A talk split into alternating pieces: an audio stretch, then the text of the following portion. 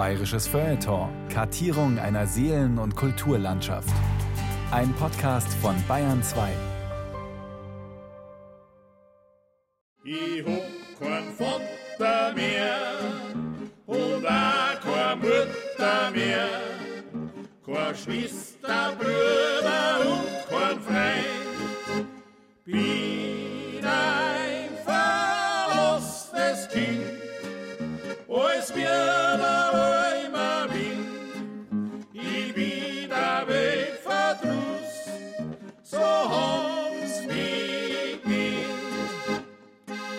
Sollte nicht vielleicht eher dieses Gesangel die heimliche Landeshymne des Bajuwarenstammes sein, anstatt der manchmal mit arg breitem Brustton der Überzeugung hervorgeschmetterten Liedzeilen Gott mit dir, du Land der Bayern? Denn schlummert nicht oft ein Gefühl der Gottverlassenheit in uns Keltenabkömmlingen? Tiefe Schwermut, unerklärliche Trauer?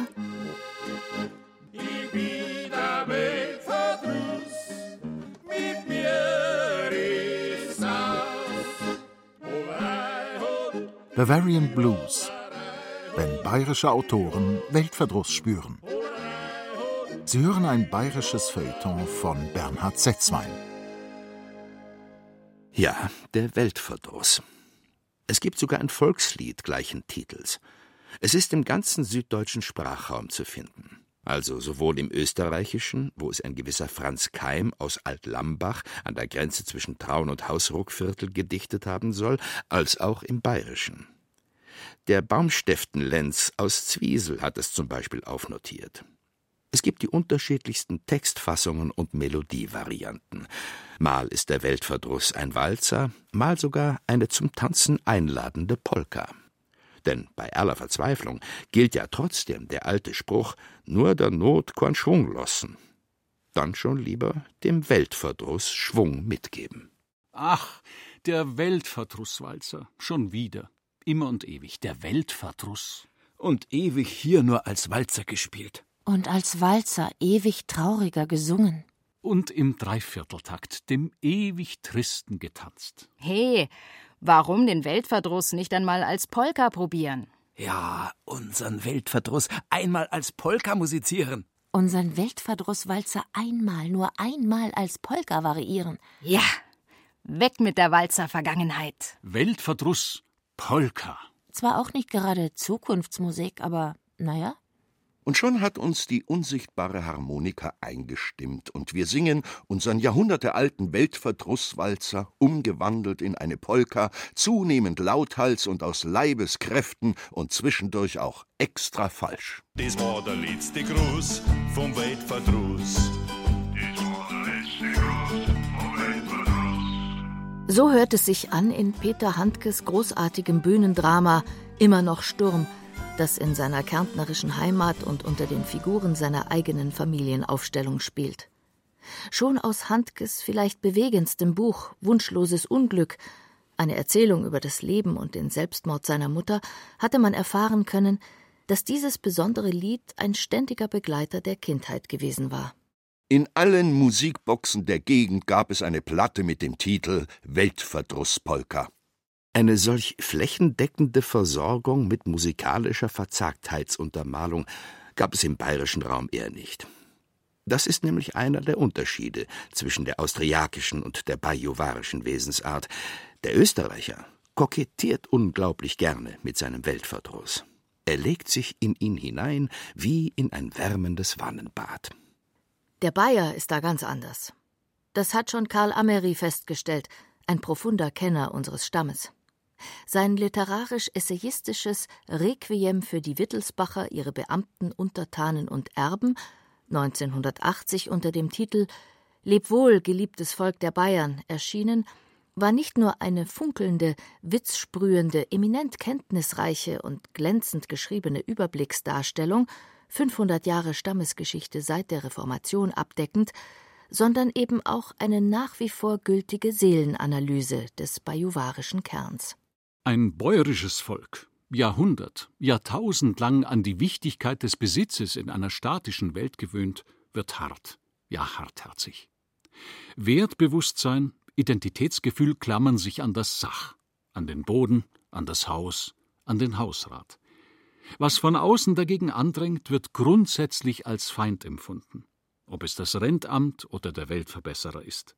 Wenn's dennoch zuschlägt, wenn die Dinge umstürzen oder umgestürzt werden, wird entweder ein Sündenbock gesucht oder, was auch sehr bayerisch ist, man fällt auf die Überzeugung zurück, dass der Weltlauf letzten Endes absurd, irrational ist.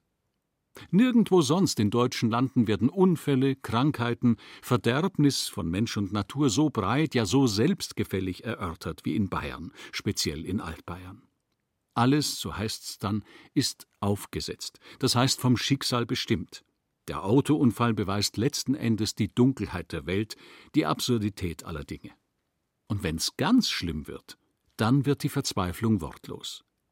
Der vornehme Generalbass der Verzweiflung, der durch die namhafte österreichische Literatur geht, hat durchaus seine bayerische Entsprechung.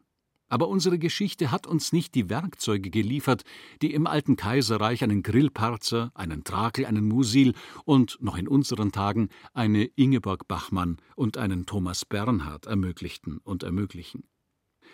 Die bayerische Verzweiflung hängt in aller Regel wortlos und ohne Abschiedsbrief des Morgens im Heuboden. Dieser letzte Satz von Karl Amery, der steht da wie in Bayerwaldgranit gemeißelt. Der hat Wucht. Aber hat er auch Wahrheit? Das wollen wir versuchen herauszubekommen, indem wir sichten werden, was bayerische Autoren und selbstverständlich auch Autorinnen zum Thema Weltverdruss zu sagen haben.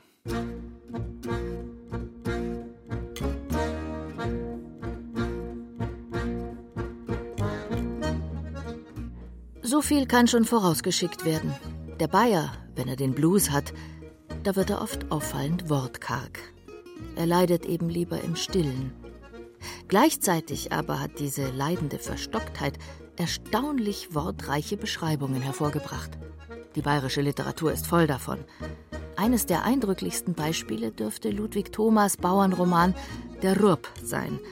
Auf ihn spielt auch der letzte Satz aus Karl Ameris Seelenanalyse an, von wegen der wortlosen bayerischen Verzweiflung. Der Rupp nimmt sich am Ende des Romans tatsächlich einen Strick und hängt sich auf. Allerdings nicht im Heuboden, wie Amery fälschlicherweise in Erinnerung behalten hat, sondern etwas fernab seines Hofes an einer Buche am Feldwegesrand. Das hätte keineswegs unbedingt so kommen müssen mit dem Umbricht Michael.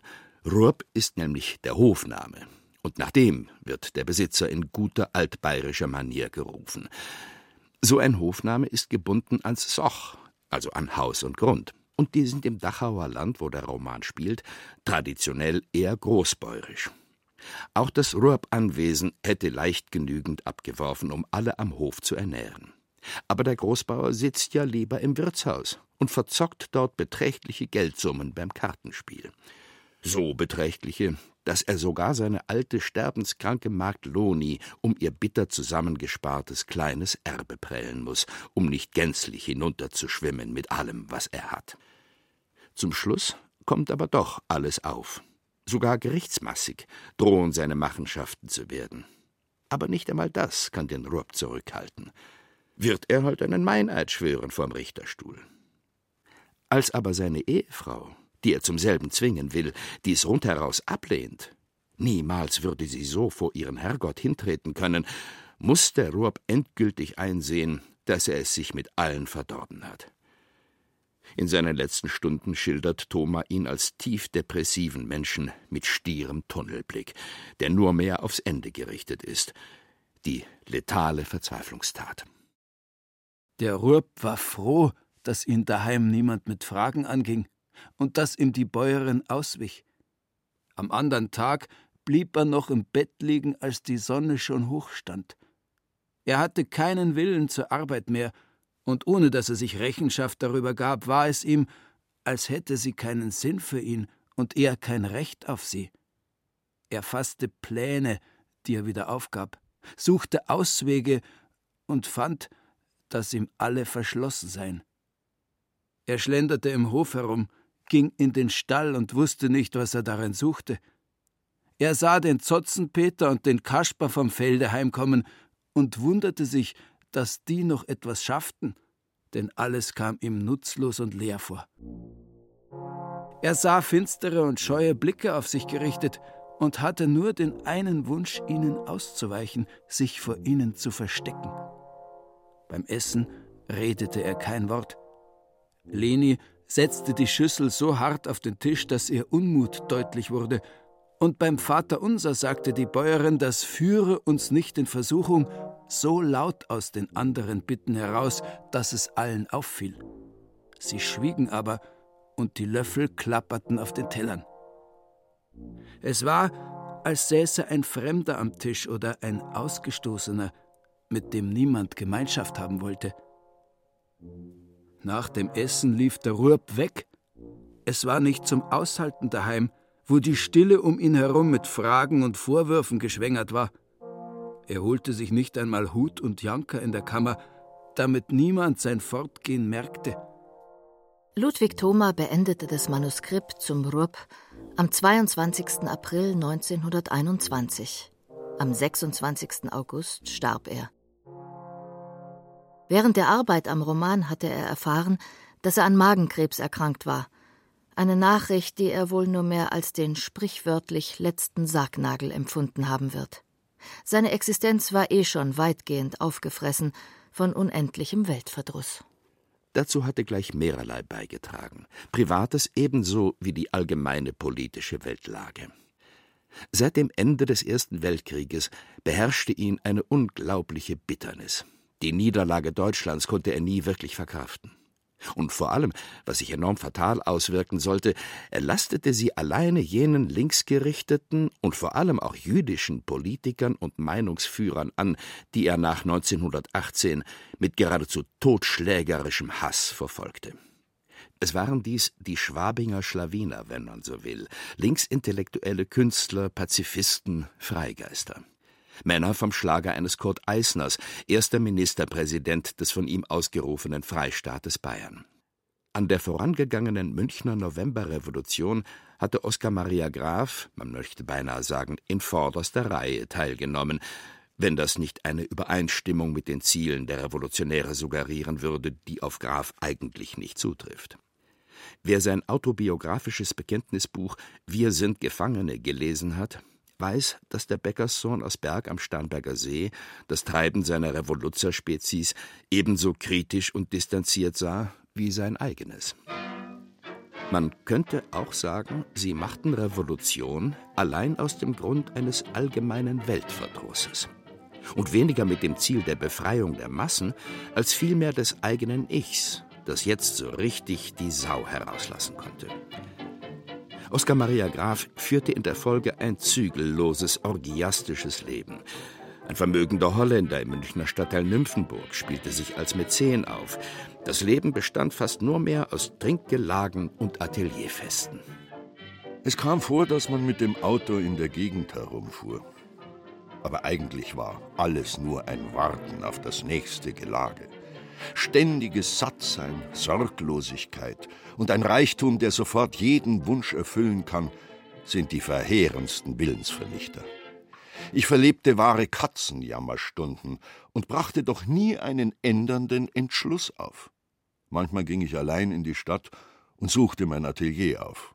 Das kam mir fremd vor, wie eine verbrauchte Erinnerung. Verstaubt war es und roch nach eingeschlossenem Moder. Ich ging wieder. Auf der Straße begegneten mir Pego und Tauz. Lachend trat ich in ihre Mitte und schlang meine langen Arme um ihre Nacken. Schon wieder besoffen? fragte Tauz spitz lachend. Nein, nein, bloß gemütlich, wunderbar gemütlich, grölte ich sogleich breit und maskenhaft ordinär heraus. Ich bin ja so verkommen, so verkommen, wisst ihr. Aber es ist ja so wunderschön, so wunderschön die ganze Scheiße, wunderschön gewaltig. Ich plapperte unentwegt weiter und wieherte von Zeit zu Zeit schüttelnd auf. Die beiden konnten nichts als lachen.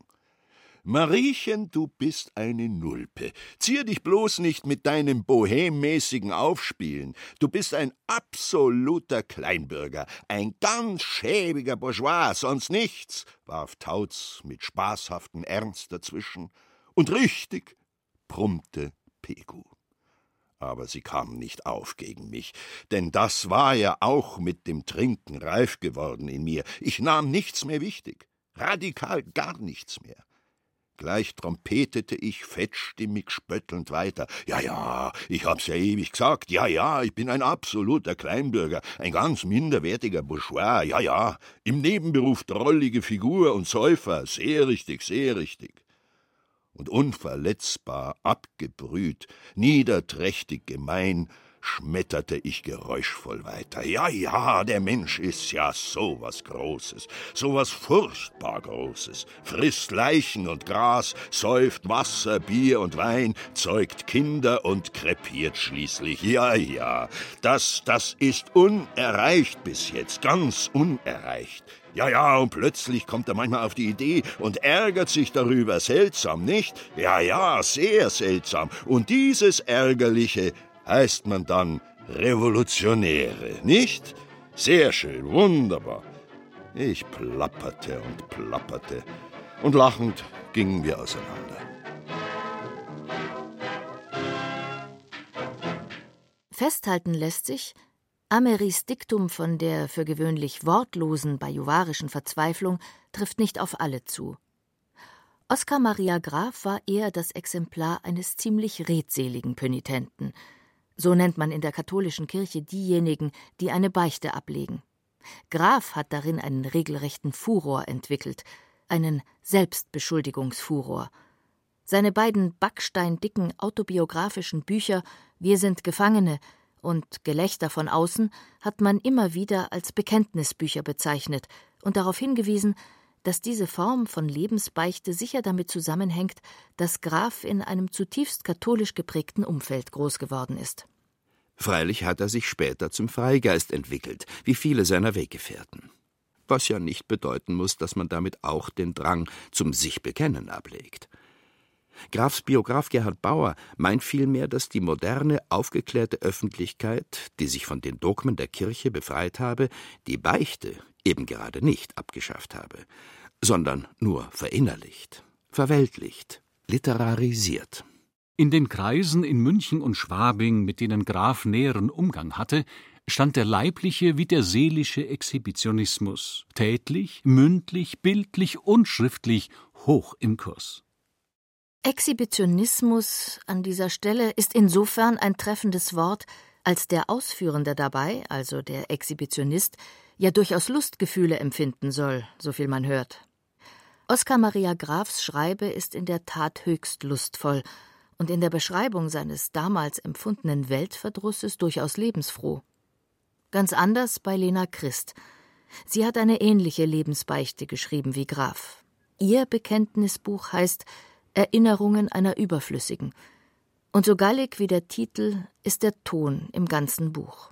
Hart, nüchtern, verzweifelt und ausweglos. Insofern nimmt es einen auch nicht Wunder, dass die 13 Jahre ältere Autorin ein weitaus tragischeres Ende fand als ihr Kollege vom Starnberger See. Der führte bis zu seinem Tod 1967, trotz aller depressiven Momente, die er wohl auch nur zu gut kannte, alles in allem ein recht fideles Leben. Lena Christ dagegen beging mit nur 39 Jahren Selbstmord. Als direkter Auslöser dieser Verzweiflungstat gilt eine blöde Geschichte, auf die sich die Christ einließ, weil sie nach zwei gescheiterten Ehen mit ihren drei Kindern in totaler Armut gelandet war. Sie fälschte, und das recht dilettantisch, Künstlersignaturen auf Ölgemälden, um sie teurer verkaufen zu können. Der Betrug flog auf, eine Verurteilung zu einer Gefängnisstrafe drohte, ihre mühsam erschriebene Reputation als bedeutende bayerische Autorin war dahin. Fand zumindest Lena Christ selbst und schrieb daher in ihrem Abschiedsbrief: Ich habe gefehlt und muss die befleckte Ehre mit meinem Leben abwaschen. Andererseits hatte sie während ihrer 39 Jahre schon so viel erlebt, was ihr Lebensmut und Lebenskraft geraubt hatte, dass der Selbstmord mit Zyankali draußen am Münchner Waldfriedhof einem beinahe wie eine, wenn auch höchst tragische, so doch zwangsläufige Konsequenz vorkommen muss. Das begann schon mit ihrer Geburt, die ein Unglück war, weil damit der außereheliche Fehltritt ihrer jungen Mutter offenbar wurde. Die verschwand auch gleich nach München in die große Stadt, um der dörflichen Ächtung zu entgehen, und ließ das Kind bei den Großeltern in Glonn. Die ersten sieben Jahre ihres Lebens kümmerten sie sich um die kleine Leni, und zwar in einer Art und Weise, dass die Autorin später schrieb, das seien überhaupt die glücklichsten Jahre ihres Lebens gewesen. Zwar Chor Mutter und Chor Vater, aber Opa und Oma. Der Weltverdruss begann, als das Kind nach München umziehen musste. Die Mutter hatte mittlerweile geheiratet und führte mit ihrem Mann, Lenas Stiefvater, eine Gastwirtschaft. In der musste die Siebenjährige vom ersten Tag an mithelfen, da gab es kein Pardon. Es war ein Martyrium aus Verwünschungen und Schlägen seitens der Mutter, ein ständiges Spießrutenlaufen durch eine völlig verrohte Männerwelt hindurch, die die Wirtsstube bevölkerte, und das Schlimmste, ein Zurück zu den Großeltern nach Glonn gab es nicht mehr, konnte es nicht mehr geben weil eines Tages die Weltverdrusspolka eine neue Textvariante bekam. Ich hab kein Opa mehr.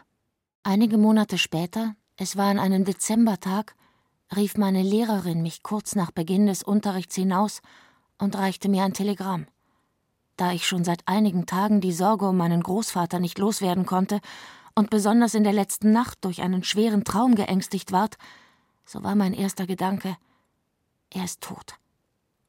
Als ich die Worte Lenai komm, Vater stirbt gelesen hatte, rannte ich, ohne mich zu entschuldigen oder meine Kleider und Schulzeug zu nehmen, halb besinnungslos nach Hause. Aber die Mutter ließ mich nicht fort, und so lief ich in Groll und Verzweiflung umher, weinte und schlug meine Fäuste gegen den Kopf und fand doch keinen Ausweg. Und als am anderen Tag ein weiteres Telegramm kam des Inhalts Vater tot, wird Samstag früh eingegraben, war ich ganz gebrochen. Denn es schien mir, als wäre mit dem Toten alle Hilfe und Stütze dahin. Jammernd und wehklagend lief ich durchs Haus, und die Mutter erreichte weder mit guten noch bösen Worten etwas. Und als sie mir auf meinen Vorwurf, warum habt's mir nimmer zu ihm lassen, Strafe androhte, stürmte ich von der Wirtsküche die vier Stiegen hinauf und wollte mich in den Hof hinunterstürzen. Doch in diesem Augenblick riss mich jemand vom Fenster herab worauf ich ohnmächtig zusammenbrach. Von dem darauffolgenden Tage ist mir keine Erinnerung geblieben. Am übernächsten Morgen aber war ich schon früh um fünf Uhr mit der Mutter auf dem Wege zur Bahn, beladen mit Kränzen und von Schmerz und dumpfer Trauer ganz betäubt. Ich weinte keine Träne mehr im Zug, wo wir mit den Verwandten der Mutter und den Kostkindern zusammentrafen. Stumm blickte ich aus dem Coupéfenster in die verschneite Landschaft und sah überall das gütige Antlitz des Toten. Als wir daheim in die Stube traten, wo der Verstorbene aufgebahrt war, stürzte ich der Großmutter, die auf dem Kanapee saß, an den Hals, und wir vergaßen ganz, dass so viele mit ihr reden wollten. Als mich endlich die Mutter wegzog und sagte, Komm, Mutter, red mit den Kindern, sah ich beim Aufsehen erst, dass die Frau ganz schneeweiß und fast erblindet war vor Gram und Kummer. In dem traten die vier Männer, welche nach der Aussegnung den Sarg zum Friedhof zu tragen hatten, in die Stube. Flehentlich bat ich sie, ihn nochmals zu öffnen, damit ich den Großvater noch einmal sähe. Und als sie endlich meinen Bitten nachgaben, schrie ich laut vor Schreck und Weh. Der Tote hatte Augen und Mund weit offen und war furchtbar entstellt, teils von dem entsetzlichen Leiden der letzten Tage, teils von der vorgeschrittenen Verwesung. Da ertönte lautes Beten, und herein in die Stube trat der alte Pfarrer mit den Ministranten und dem Lehrer, die Leiche auszusegnen, gefolgt von einer teilnehmenden und neugierigen Menge. Ich hab keinen Vater mehr und auch keine Mutter mehr, kein Schwester, Bruder und kein Freund. Bin ein verlassenes Kind, grad wie ein Halm im Wind. Ich bin der Weibverdruss, so haben's mich genannt. Auch Herbert Achternbusch, obwohl ein Autor gänzlich anderer Schreibart sowie gänzlich anderen Temperaments, hat ein ganz ähnliches Schicksal wie Lena Christ. Auch er wurde gleich nach der Geburt zur Großmutter nach Mitraching gegeben, heute ein Stadtteil von Deggendorf, damals ein Bauernnest. Auch er war ein uneheliches Kind. Die Mutter lebte bereits in München und konnte bzw. wollte den Sohn dort nicht großziehen. Weniger vielleicht, weil 1938 ein solcher Bankert noch ein ähnlicher moralischer Makel war wie 1881, dem Geburtsjahr von Lena Christ, als vielmehr deshalb, weil so ein Anhängsel dem Lebensplan der attraktiven Frau und Sportlerin in die Quere kam. Herbert Achternbusch hat seine Mutter immer wieder in dieser Weise dargestellt, zum Beispiel in Die Olympiasiegerin. Im Filmbuch, das zu diesem vierten Kinostreifen Achternbuschs im Surkamp Verlag erschienen ist, schreibt der Autorenfilmer in einer Art Einführung Ilona, meine Mutter, war eine sportliche Schönheit vom Land, die sich nur in der Stadt wohlfühlte. Adi, mein Vater, war sehr leger und trank gern. Er war ein Spaßvogel. Dass beide meine Eltern wurden, überließ ich nicht dem Zufall, sondern der Ordnung. Ich suchte sie mir aus. Alles, was Herbert Achternbusch gemacht hat, egal ob Theaterstück, Film oder Prosabuch, lehnt sich immer stark an seine Biografie an und ist gleichzeitig aber auch völlig anders. Überhöhter nämlich, poetischer, fantastischer. Sein Leben ist ihm Ausgangsmaterial, aus dem er gnadenlos Kunst macht. Das betrifft auch die Menschen, die ihn umgeben und seinen Alltag teilen. Er zerrt sie einfach in seine Kunstwerke mit hinein, mehr oder weniger freiwillig. Heinz Braun, der eigentlich Postbote war und Achternbusch seine Briefe brachte, fand sich plötzlich wieder als Schauspieler in Filmen wie Das Andechser Gefühl, Die Atlantikschwimmer oder Servus Bayern. Achternbuschs Mutter in Die Olympiasiegerin spielte Annamel Bierbichler. Nicht nur Schwester des Schauspielers Josef Bierbichler, der selbstverständlich auch in den Filmen auftrat, sondern auch Achternbuschs Lebensgefährtin für mindestens ein Jahrzehnt. Legendär ihr Auftritt in dem Film Servus Bayern, bei dem sie ihrem Geliebten, dem Dichter Herbert, eine fulminante Schimpfrede hält. Wenn ich ein Gedanke von dir wäre, ging's mir besser. Ich bin dir ein offenes Studienobjekt. Du bist falsch. Du nimmst mich aus wie eine Weihnachtsgans. Wenn ich dir nichts mehr sage, dann kannst du schauen, wie du deine Bücher schreibst. Was ich dir heute sage, das tippst du morgen in die Schreibmaschine. Vielleicht stammt ja der folgende Satz, der Herberts Weltverdruss in ein unvergessliches Bild band, tatsächlich von seiner Schauspielergefährtin Annamel Bierbichler. Die Traurigkeit hängt dir wie Würmer aus den Augen. Besonders hängen ihm die Traurigkeitswürmer bei einem seiner letzten großen Bücher heraus, dem 430-seitigen Prosamonolith Der letzte Schliff. Der Dichter würde sicher sagen, aus gutem Grund. Denn dieses ungeschlachte, alles andere als mit einem letzten Schliff glatt polierte Stück Literatur ist ein einziger Trauergesang über eine verflossene Liebe. Wir gehen einmal davon aus, Achternbuschs letzte große Liebe. Im sogenannt wahren Leben heißt sie Judith Tobschall. Sie wirkte unter anderem mit in Achternbuschs Film Ab nach Tibet aus dem Jahr 1994. Herbert selbst spielt darin den Kaminkehrer Hick, der mit Annamir Bierbichler, die, wie schon im Jesusfilm Das Gespenst, als Klosterschwester auftritt, ein Kind zeugt. Es ist dies das Mädchen Sue, dargestellt von Judith Tobschall. Im Film also noch Achternbuschs Tochter, wurde die deutlich jüngere Schauspielerin im Leben, wie gesagt, dem sogenannt Wahren, Geliebte und Frau des Dichters. Sie bekamen sogar miteinander eine Tochter. Naomi heißt sie. Achternbusch wurde also noch einmal spät Vater, zum sechsten Mal. Doch die Verbindung hielt nicht lange, man trennte sich, und der schon fast 60-jährige Dichter und Filmemacher musste noch einmal eine für ihn neue Rolle lernen, nämlich die des von Frau und Kind getrennt liebenden Vaters, dem nur gelegentliches Besuchsrecht eingeräumt ist. Alles Umstände, die durchaus Gefühle von Weltverdruss erzeugen können. Doch die machen einen wie Achternbusch nur produktiv. In einem Fernsehporträt sagte er einmal Hoffnungslosigkeit war immer mein Elixier. Die ist mir zu nahe getreten. Deswegen habe ich Filme gemacht. Andere werden krank, ich habe Filme gemacht. Oder eben Bücher geschrieben. Solche wie Der letzte Schliff. Es trägt bewusst keine Gattungsbezeichnung. Roman wäre eine glatte Lüge. Dazu ist dieser Text viel zu privat, außerdem ohne jegliche Handlung. Stattdessen ein einziger wilder und anarchischer Sprachstrom, der nur einem Prinzip gehorcht, der freien Assoziation. Sie schafft ein eigenes Universum, den Achternbusch-Kosmos. In ihm tragen die Menschen neue, andere Namen, allein aus dem Grund, weil es dem Dichter so gefällt.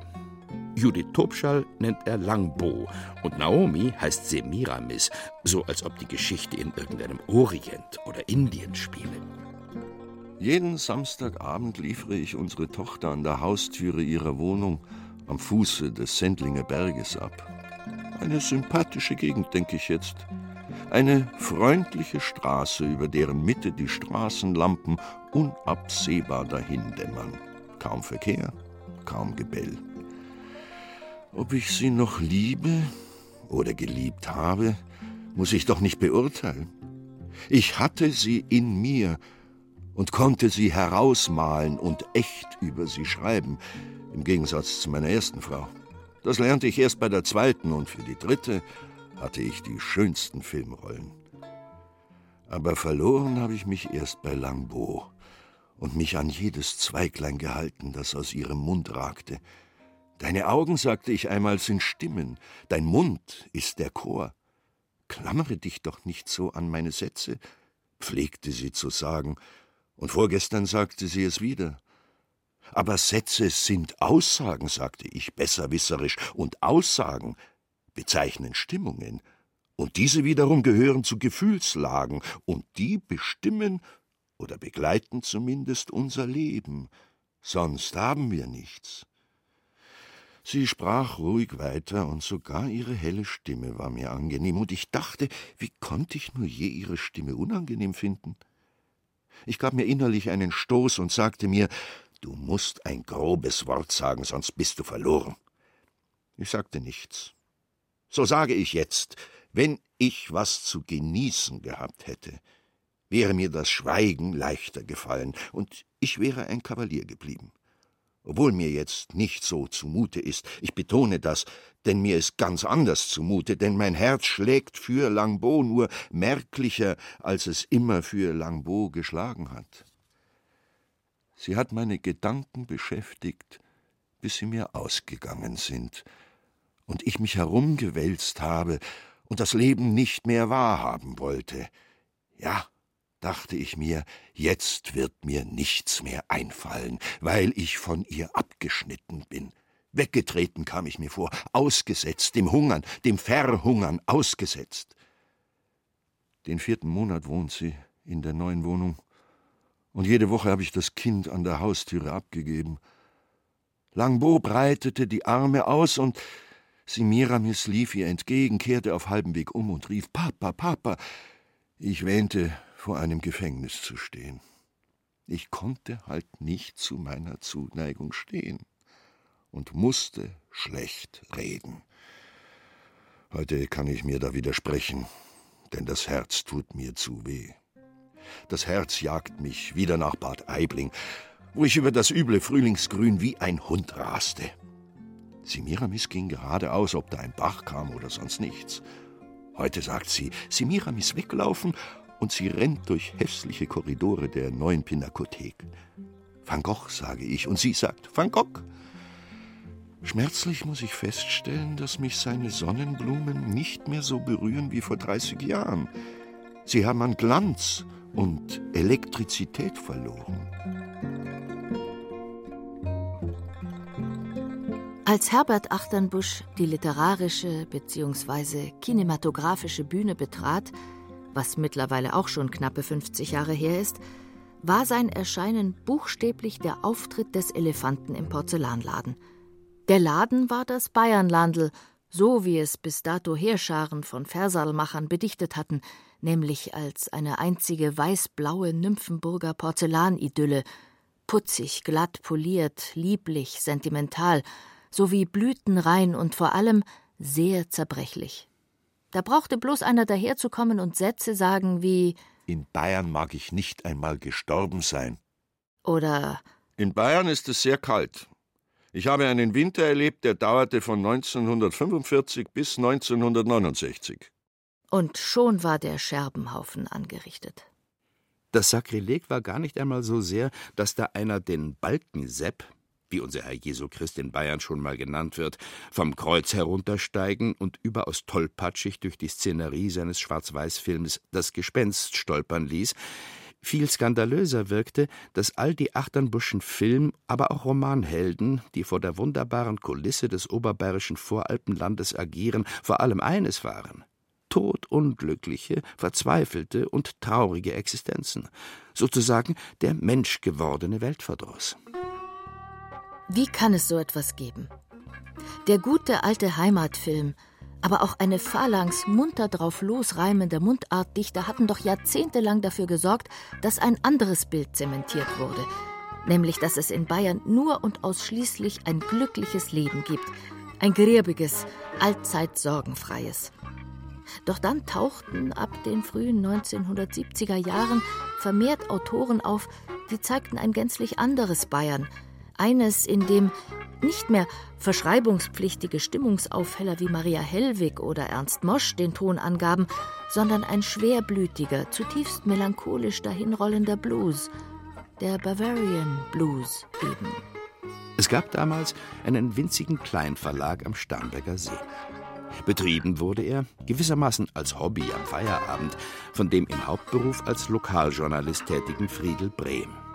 Und dieser Verlag entwickelte sich mit seinem ausschließlich auf bayerisch-österreichische Mundartliteratur spezialisierten Programm nicht nur zu einer Art Talentschmiede, in der beispielsweise Autoren wie Gerhard Polt, Hans Meilhammer oder auch Felix Mitterer ihre allerersten Veröffentlichungen machten.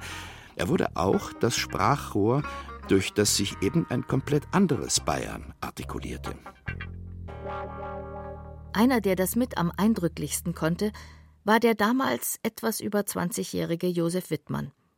Er wurde nicht nur eine der tragenden Säulen des Friedel Brehm Verlags, auch als Lektor, Grafiker und Buchillustrator, sondern er ist auch mit seinen beiden ersten Veröffentlichungen, den Bändchen Kurcher und Kaffee sowie Der der Wo, Mitbegründer einer progressiven, avantgardistischen Mundartlyrik in Bayern gewesen.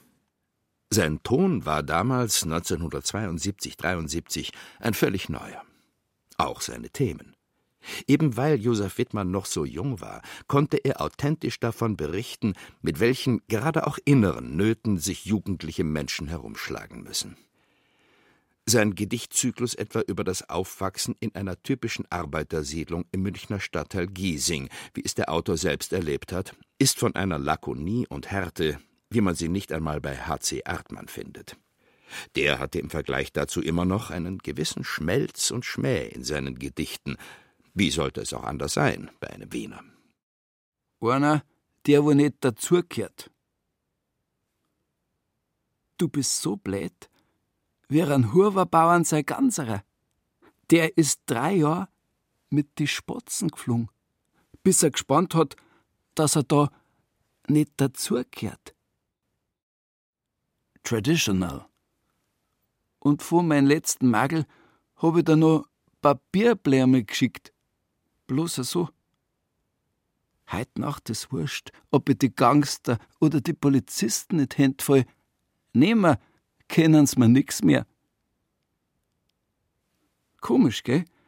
Das Gefühl, auf jeden hoher Turm und vor jedem Gachen Abgrund. Alles wie wenn's fliehen kannst. So gar keine Angst vorm Oberfallen und Auseinanderspritzen. In ein Haus ohne Dach, wo der Ring einfällt. An einer schwarzen Wand mit Honig obappt, mit einem großen Hut, das Gesicht halberts verdeckt und mit Raureif angesetzt auf dem ganzen Gewand. So da ich mich moin wann ich kannt. Sicher hat sich seit den 1970er Jahren, als dies geschrieben wurde, viel verändert, gerade auch in der Erlebniswelt von Jugendlichen. Auf der anderen Seite, so viel dann aber auch wieder nicht. Irgendwie sind es immer wieder die gleichen Fragen, die junge Menschen beschäftigen, ja martern und quälen mitunter. Die Fragen nach dem Sinn des Lebens, nach Liebe und Tod, was die sollen in unserem Leben – ob man die nicht abschaffen kann. Das sind Fragen, die sich auch die Protagonisten einer noch recht jungen Autorin stellen, die 2016 debütierte, mit einer Sammlung von Erzählungen mit dem Titel Elefantentreffen. In zwei Wörtern steht es so auf dem Buchumschlag. Schreibt man es zusammen, wird schon deutlicher, was gemeint sein könnte. Zumindest für Leser, die sich im Bayerischen Wald etwas näher auskennen. Bei Elefantentreffen denken die sicher sofort an eines der größten Biker-Treffen, das alle Jahre im Winter nahe der Gemeinde Turmansbang im Landkreis Freyung Grafenau stattfindet. Genau dort, in Grafenau, ist die Autorin des Buches, Christina Schilke, groß geworden. Geboren wurde sie allerdings viel weiter östlich, in der russischen Millionenstadt Tscheljabinsk am Ostrand des Urals. Acht Jahre war sie alt, als ihre Eltern nach Deutschland auswanderten. Um sich im tiefsten bayerischen Wald niederzulassen. Und den beschreibt nun Christina Schilke anhand eines von ihr erfundenen Ortes mit Namen Waldesreuth. Man könnte also sagen, mit Elefantentreffen hat man das eindrucksvolle Amalgam aus russischer Melancholie und niederbayerischem Schwarzsehertum vor sich. Wobei man wissen sollte, Niederbayern bzw. der Bayerische Wald sind geradezu das Epizentrum bajuwarischen Weltverdrusses. Der Waldler jedenfalls hat seine Strategien dagegen entwickelt. Eine heißt Starkbierfest. Mit dem lässt sich der Weltverdruss vertreiben, zumindest für ein paar Stunden. Fatalerweise kehrt er danach, meist in Begleitung eines ordentlichen Katers, umso nachdrücklicher wieder zurück. Christina Schielke beschreibt das in einer ihrer Geschichten, die alle untergründig miteinander verbunden sind. Figuren aus der einen Story können 60 Seiten später in einer anderen wieder auftauchen. Alles zusammengenommen ergibt am Schluss eine Gesamtschau auf das typische Soziotop einer solchen Bayerwaldortschaft. In der Geschichte Das seltsame Tier werden zwei junge Teenager in den Fokus gerückt. Die Mädchen brezeln sich auf für den Besuch des Starkbierfestes und lackieren sich gegenseitig die Fingernägel. Parallel zu dieser Prozedur unterhalten sie sich jedoch über ganz andere Dinge, nämlich über besonders tragische Todesfälle, die sich in Waldesreuth abgespielt haben. Krebserkrankungen, die innerhalb weniger Wochen letal endeten. Nicht unbedingt die passende Einstimmung für das gleich folgende ausgelassene Besäufnis in einem Festzelt. Das endet naturgemäß in einem Riesenrausch, der aber diese bohrenden Gedanken nicht wirklich beiseite schieben kann – bei der Nachhausefahrt melden sie sich zurück. Nachdem ich mich zu Ende erbrochen habe, geht's mir besser. Aber ich bin immer noch betrunken genug, um über all das Unvorstellbare nachzudenken. Es ist unvorstellbar, dass Lara in eine Stadt zum Studieren ziehen wird und ich in eine andere. Es ist unvorstellbar, dass jede von uns einmal Kinder kriegen wird, Kinder, die in unseren eigenen Körpern erschaffen wurden. Es ist unvorstellbar, dass ich einmal einen Mann lieben werde und dass wir miteinander im Bett liegen und verträumt über unsere Kindheit reden, nachdem etwas zwischen uns passiert ist. Und es ist unvorstellbar, dass es diesen Krebs in der Welt gibt und dass er einfach nicht vorhat, jemals zu verschwinden und alle in Ruhe zu lassen, dass mich mein Körper betrügen könnte, dass er mich nicht warnt, bevor es schon zu spät ist. Ich könnte tatsächlich sterben. In diesem Augenblick durchleide ich eine tödliche Alkoholvergiftung. Ich spüre den Tod, der sich in mir ausbreitet. Ein überraschendes Gefühl. Angst und Aufregung und Erleichterung zugleich. Zur Zeit des Starkbierfestes fährt der Stadtbus, der sonst um 6 Uhr abends den Betrieb einstellt, ab Mitternacht einmal die Stunde eine Extrarunde zu den wichtigsten Stationen der nahegelegenen Dörfer. Nur ist der Stadtbus um diese Zeit kein üblicher Bus mehr, sondern ein Ort der Verwandlungen, Gerade noch fröhliche, auf den Bänken tanzende, Obszönitäten in die stickige Schweißluft des Zeltes lallende Menschen steigen ein und werden zu bleichen, schweigenden Figuren, denen es leid tut, an diesem Abend das Haus verlassen zu haben. Wir schieben uns an die Fenster und sehen nach draußen. Wir zählen die wenigen Lichter, die noch in den Häusern brennen. Als ich an Laras Arm geklammert den Bus besteige, kommt es mir vor, als wären wir in ein riesiges Aquarium geglitten. Alle wollen etwas sagen, können aber nur wie Fische den Mund auf und zu machen. Kein Ton kommt heraus. Diese Fahrt wird dauern Und so will ich sicher nicht meine letzten Minuten auf Erden verbringen. Ich nehme all meine Kraft zusammen und murmle etwas. Und im Grunde bin ich nicht laut dabei, zumindest denke ich das, als ich sage, ich sterbe. Ich bin überzeugt davon. Diese zwei Worte werden zum Sommerregen. Zunächst sind da nur ein paar Tropfen, aber schon bald ist der ganze Asphalt dunkel. Ich sterbe. Ich sterbe. Ich sterbe. Ich sterbe. Auf einmal schreckt uns ein Brüllen auf. Es ist der Busfahrer. Er dreht sich um und kann mich sofort ausmachen. Herrgott, du bist nur besoffen. Niemand stirbt jetzt. Auch du nicht. Alle sterben später. Danach ist es wieder still. Etwas später zwingt Lara meinen Kopf auf ihre Schulter und will mir ein Stück Traubenzucker in den Mund schieben. Der Traubenzucker hat die Form eines Kleeblatts. Ich lasse weder das eine noch das andere zu. Schließlich hält Lara meinen Kopf auf ihrer Schulter fest. Mit dem Traubenzucker ist das schwieriger. Du musst das jetzt essen. Es vertreibt ein bisschen den Alkohol aber ich liege nur an Laras Schulter und rühre mich nicht. Dann nimmt sie meinen Kopf in ihre Hände und drückt ihre Lippen auf meine. So ganz wie die Freundinnen, die wir nun mal sind, schiebt sie mir mit ihrer Zunge das Kleeblatt von ihrem Mund in den meinen. Dieses Stückchen ihrer Zunge, das ich an meiner spüre, versuche ich noch länger zu spüren. Den Rest der Fahrt kaue ich an dem Traubenzucker und sehe aus dem Fenster. Es ist, als sehe ich überhaupt nichts.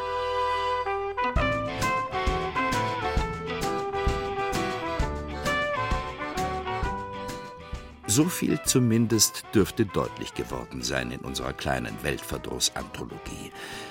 Die in Melancholie und Verzagtheit getauchten literarischen Figuren für die mag es ja stimmen, wenn sie sagen, es sei, als ob sie überhaupt nichts mehr sähen, als ob ihnen der Blick aufs Leben verstellt sei, das Glas des Fensters zur Welt blind.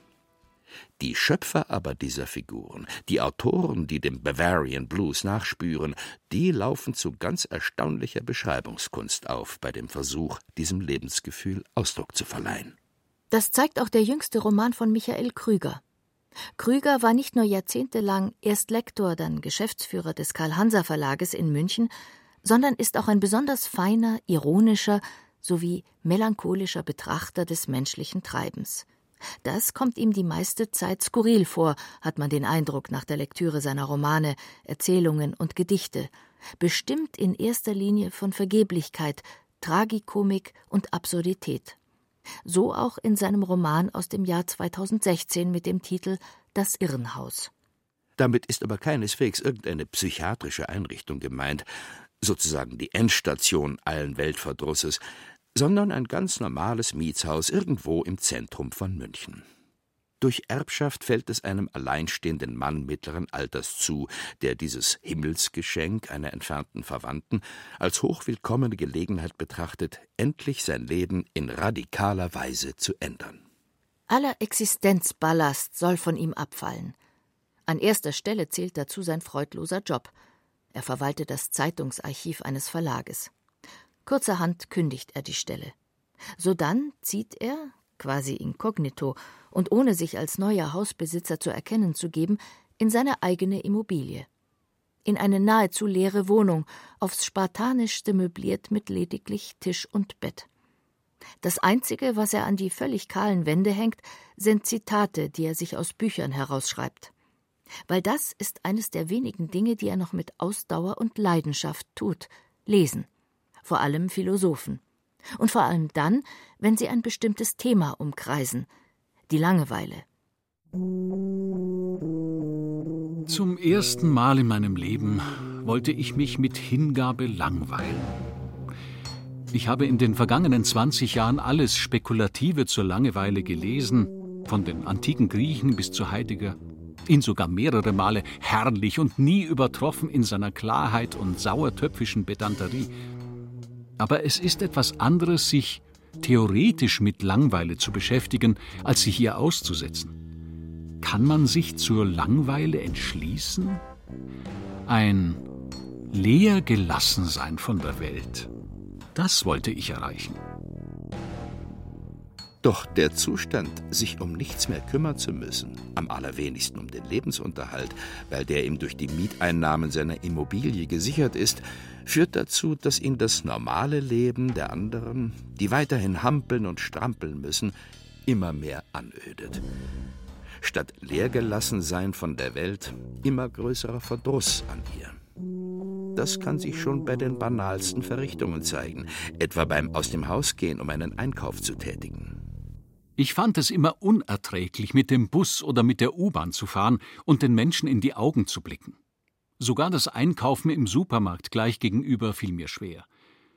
Wenn ich mit meinem Einkaufskorb in einer Schlange stehen musste und gezwungen war, schrittweise vorzurücken, immer meinen Vordermann oder eine Vorderfrau im Blick, wenn ich in die fremden Körbe schauen musste, auf die trostlosen, fettarmen Joghurts, auf Kekse und Zigaretten und Deodorantflaschen, stellte ich mir zwangsläufig das Leben dieser Menschen vor und wurde sofort von einem Schwindel ergriffen, von einem so überwältigenden Lebensentzug, dass ich oft genug meinen Korb einfach in das nächste Fach stellte und fluchtartig den Laden verließ. Es kam mir nichts mehr zu Hilfe. Meine innere Sehkraft versagte, es blieb nur der leere Blick, dem es nicht gelingen wollte, in einer größeren Tiefe Halt zu finden. Es war bestürzend, an der sogenannten Fleischtheke zu stehen und auf die blassen Hühnerschenkel zu glotzen. Und es war lebensvergiftend, zwischen fünfzig verschiedenen Haarwaschmitteln wählen zu sollen. Der Moment der Intensität, den andere verspürten, wenn sie einkaufen gingen, shoppen, war in mir zu einem Klumpen geronnen, der mir den Atem nahm. Es sprach nichts zu meinen Gunsten. Das war die einzige Einsicht, zu der ich mich umstandslos bekennen konnte aber ich war doch noch am Leben und wollte unbedingt am Leben bleiben. Und das ist auch gut so. Denn Michael Krügers Held wird noch allerhand erleben im Verlauf des Romans. Und zwar mit den Mietern seines Hauses, die alle ziemlich skurril, abgedreht und kein bisschen langweilig sind. Sie sind es, die seine Immobilie zu dem titelgebenden Irrenhaus machen. Das ist manchmal ziemlich anstrengend und nervig, aber immer überraschend und quicklebendig. Und irgendwann ist dann sogar der Weltverdruss vergessen und an dessen Stelle die Lust am puren Erleben gerückt.